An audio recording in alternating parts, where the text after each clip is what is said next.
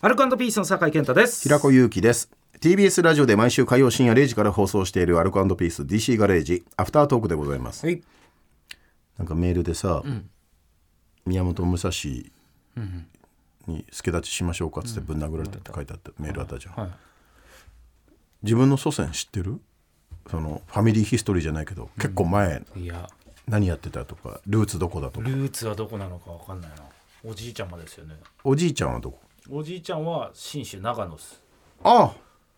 ばあちゃんはばあちゃんは西東京の方だったかなええ川崎じゃないん川だ崎じゃないですあそっか前そんなことしてたかうんその前はその前はわかんないな信州うんでも侍はルーツいなそうだねどうだろうねいない信州と長野なねえ長野と西東京なんも聞いたことないもんねそう侍もしくはその関係者っていうあれは政治系のもしかしたら家系なのかなだから政治系うん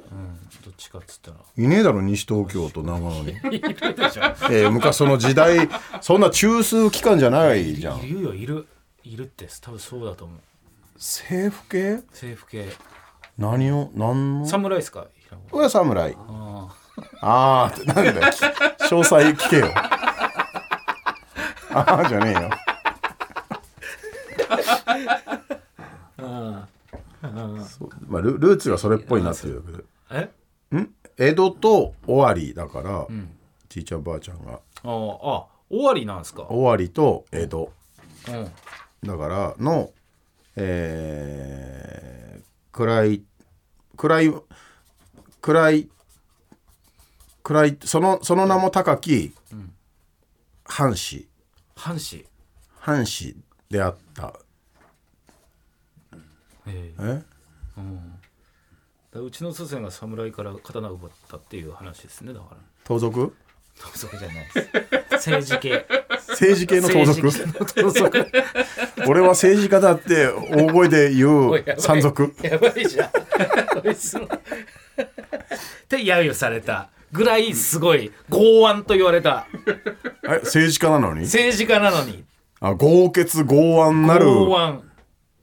うえーん、って言われてたっていう話は聞いたことある。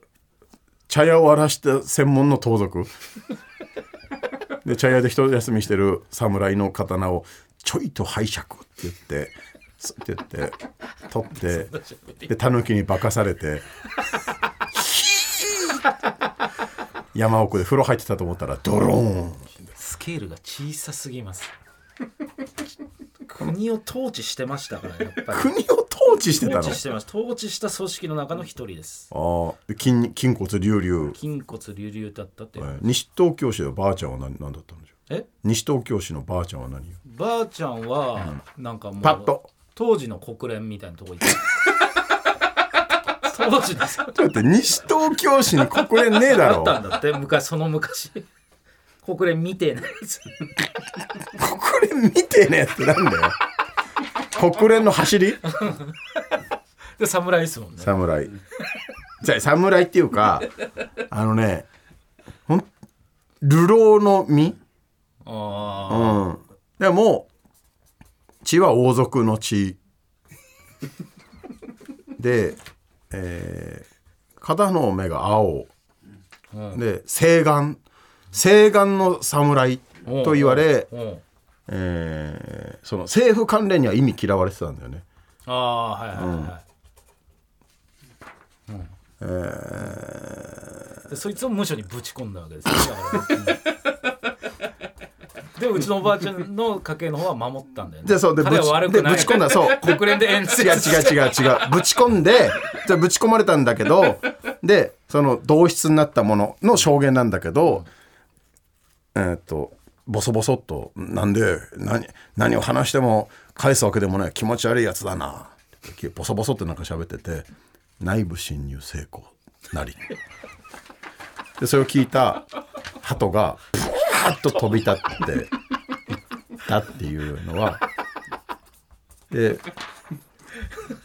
その旗を嫌でなんでだよ。なんでだよ。伝書は。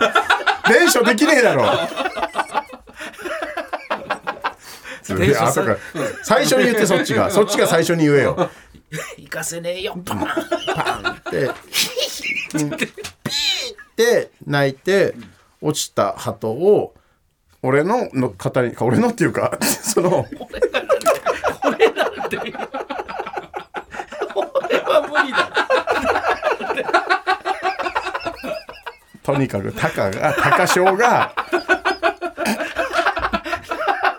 時をかける気がする「もういいよお前はもう言ってろ」アルカンドビース DC ガレージ毎週火曜深夜0時から TBS ラジオで放送中ぜひ本放送も聞いてください、はいここまでの相手アルカンドピースの酒井健太と平子ゆきでした。